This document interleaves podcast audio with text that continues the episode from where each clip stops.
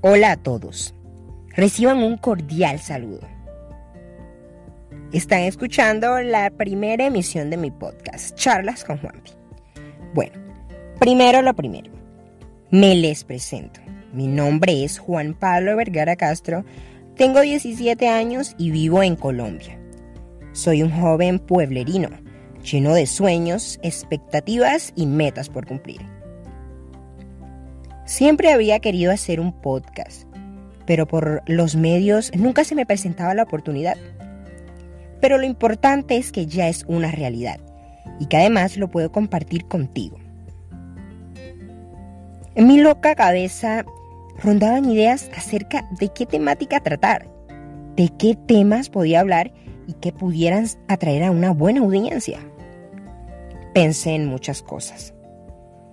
Pero mientras trotaba, trotaba una tarde de año nuevo, me dije, Juanpi, habla de algo que te haya marcado y cómo hiciste para afrontarlo. Ustedes se preguntarán, ¿qué puede haber de interesante en la vida de un joven y más si no ha salido al mundo real a afrontar lo que en verdad es la realidad? Porque sí, he vivido toda mi vida en un pueblo estos casi 18 años de mi vida han estado repletos de campo, gallinas, naturaleza, aire puro y sobre todo mucho aprendizaje personal. Pero a pesar de esto, he tenido que afrontar todo tipo de situaciones, situaciones que todo niño, adolescente y joven afronta en su vida diaria.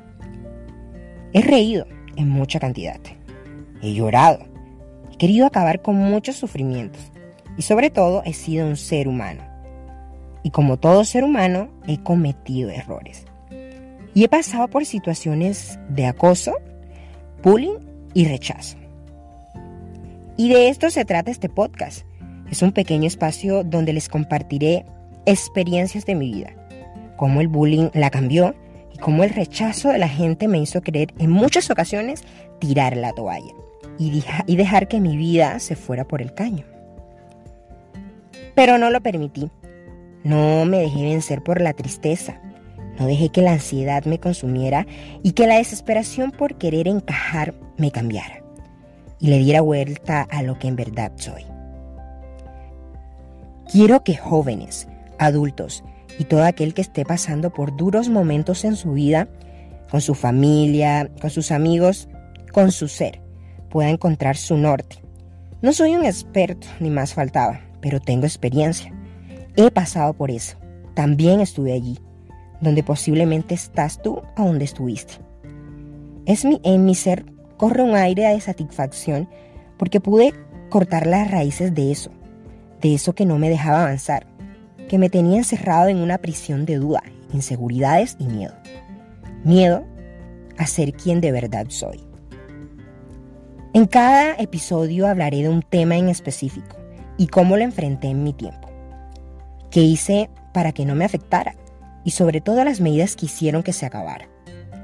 Pueda que estés pasando por un difícil momento o solo llegaste aquí por casualidad, pero sin importar quién seas, quiero que te pongas a pensar por un minuto qué te hubiera gustado hacer en el pasado y qué obstáculos impidieron que lo realizaras. Bueno, ahora Piensa si hubieras podido ser capaz de hacerlo y si aún puedes ponerlo en marcha. Te comparto algo. Yo siempre quise hacer deporte en el colegio, pero el rechazo de los demás niños impedía mi inclusión en los juegos que organizaban. Siempre quedaba por fuera de los grupos y nadie me quería a su lado. Y hoy, ahora, hago eso sin necesidad de contar con la aprobación de los demás. Si quiero correr, lo hago. Si quiero brincar, lo hago. Y es de esta manera como trato no de llenar ese hueco, no, sino de convencerme a mí mismo de que siempre fui capaz de hacerlo, que soy capaz de hacerme a mí mismo feliz. Es por esto que te pido que te quedes y esperes unos minuticos más, donde te hablaré del bullying y cómo lo enfrenté.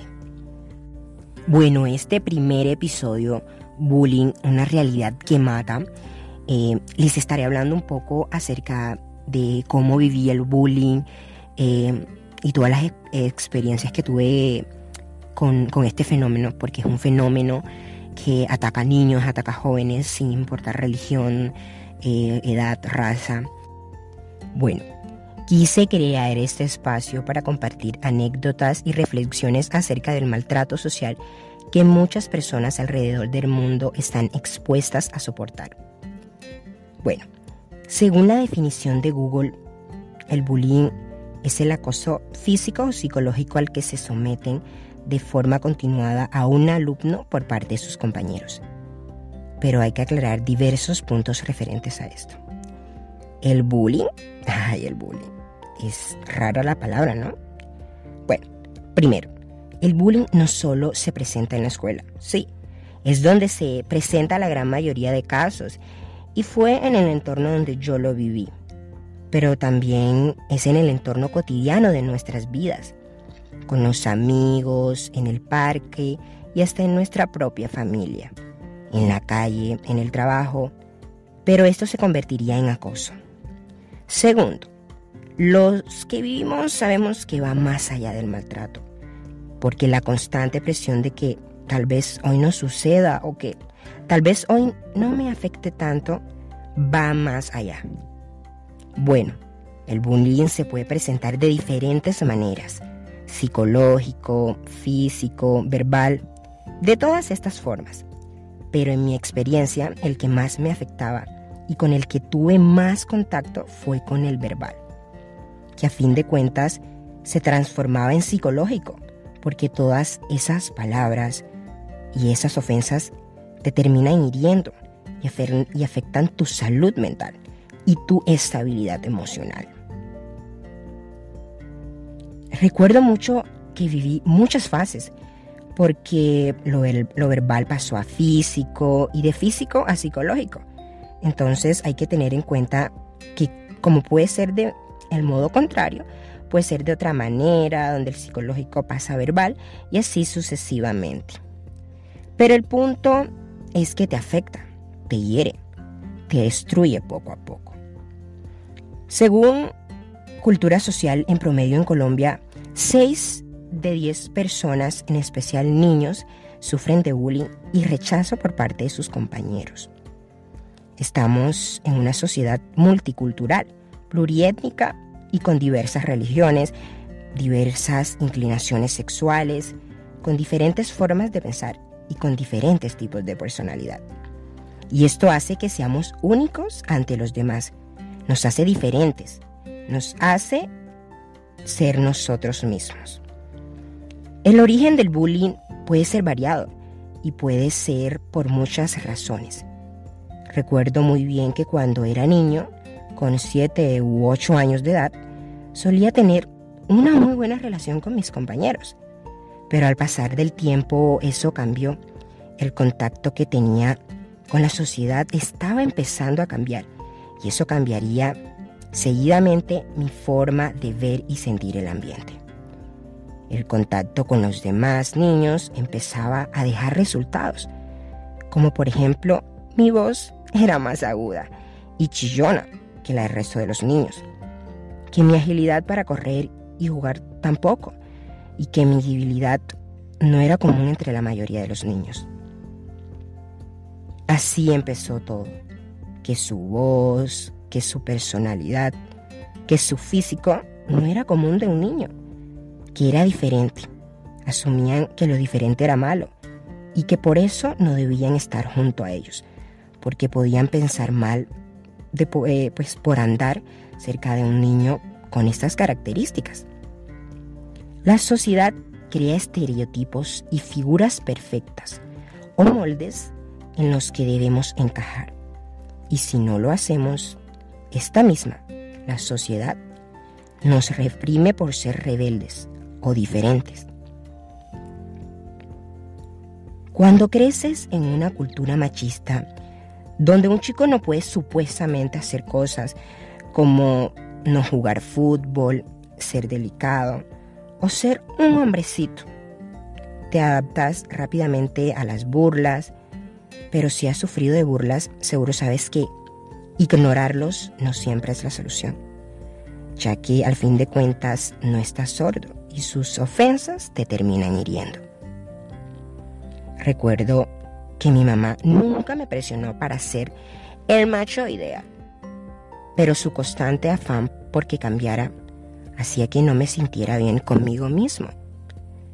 Si tú estás pasando o pasaste por algo así, seguramente sabrás que los esfuerzos por encajar a veces no funcionan, no salen como quieres. Pero si estás pasando por esto, te daré un consejo. No trates de encajar. No cambies tu forma de ser porque los demás te incluyan. Esa no es la forma. Si no te aceptan tal cual eres, es porque el problema no es contigo, es con ellos mismos, ya que se rehusan a pensar que la sociedad cree que ellos también adoptarán nuestras aptitudes. En ocasiones, cuando mi mamá me llevaba al colegio y me recogía, me hacía sentir protegido, querido. Pero a los ojos de los demás, esto era malo. Un niño podía cuidarse solo según ellos. El pechichón, el mimado. Y es así como le decía a mi mamá que ya no lo hiciera, que ya no me llevara y me recogiera. Y con esto algo estaba cambiando. El bullying ya estaba haciendo que mi rutina cambiara. Cuando me compraban tarros de agua brillantes o con colores un poco claros, ya esto no era bien visto. Los niños no podían usar eso. Ya eso me hacía gay. O sea, con solo ocho años, ya esos niños sabían, o más bien les imponían en sus mentes, que alguien que le guste a una persona de su mismo sexo es despreciable. Mi voz fue cada vez cambiando. Era más chillona y los sobrenombres empezaron a surgir. Esto es una parte de este fenómeno que más afecta, ya que con estos sobrenombres buscan ridiculizar, ya sea algún aspecto físico, algún momento de nuestra vida, en pocas palabras, ridiculizando, ridiculizando a nosotros por ser nosotros. Con el pasar de los años, los insultos se fueron incrementando. Ya eran más fuertes, más reales, y hacían que me afectara más. En esta etapa, cuando llegan las lágrimas, eh, porque es cuando te empiezas a castigar a ti mismo por no ser como los demás, porque crees que esos insultos son merecidos, porque ya la presión incrementa. La desesperación, otra etapa. Ya, no quieres frecuentar lugares donde sabes que no te harán sentir bien. Ya evitas la presencia de ciertas personas y su compañía.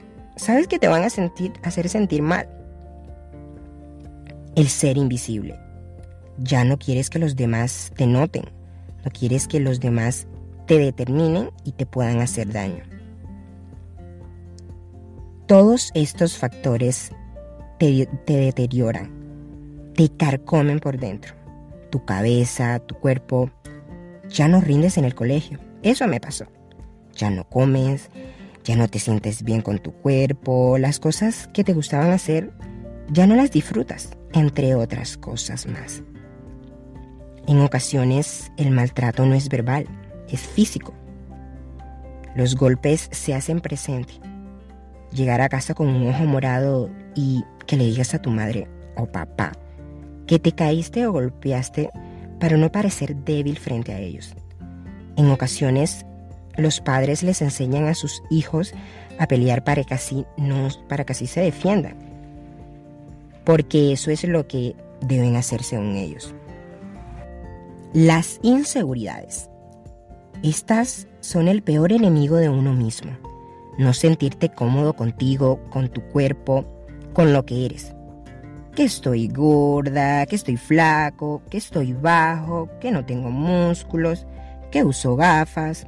Factores que hacen que los demás nos rechacen. Llegó la hora de los consejos. Primero, si sientes que alguien te está haciendo sentir mal contigo mismo por ser tú, no te calles. Este es el peor error que puedes cometer. Habla con tu mamá. Ellas son las que suelen defendernos de las garras de los demás. Habla con alguien con quien te sientas en confianza y dile que no te estás sintiendo bien porque alguien o algunas personas te están haciendo sentir menos. Coméntale a tu profesor o a los entes encargados de tu escuela. No te lo calles, porque esto causa, a fin de cuentas, que tu salud mental caiga.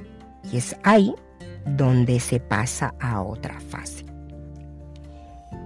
Segundo, crea una especie de zona de confort donde tú sepas que no te van a hacer sentir mal.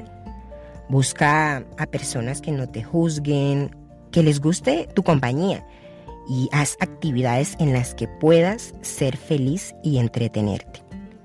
Puesto que el bullying suele quitarte las ganas de todo, de ir a la escuela, de hacer lo que te gusta, de comer y hasta de existir.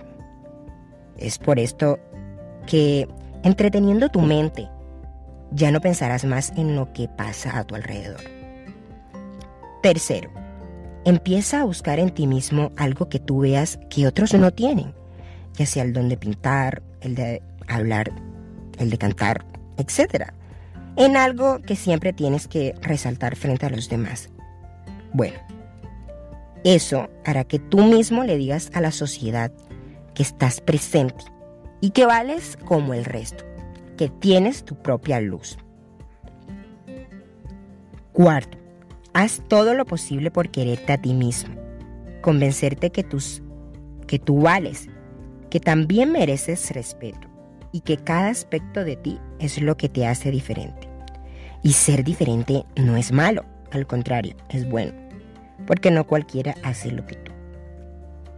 Quinto, si ves que estos actos han dejado huella, que esa constante lucha te ha marcado o ha dejado cicatrices, Busca ayuda profesional, es lo mejor. Yo lo hice. Junto a mi mamá fui al psicólogo, tomé terapias y aprendí que debía valorar más quién soy. Haz todo lo que esté en tus manos para mejorar, no por los demás, sino por ti, por tu futuro. Yo lo hice y mi vida dio un pequeño giro. Bueno, esto ha sido todo por este episodio. Espero les haya gustado, lo hayan disfrutado y se y que se sientan identificados. Pues es muy normal, ¿no? No se pierdan mi próximo episodio donde hablaré sobre el acoso. Que tengan un feliz día o tarde o noche.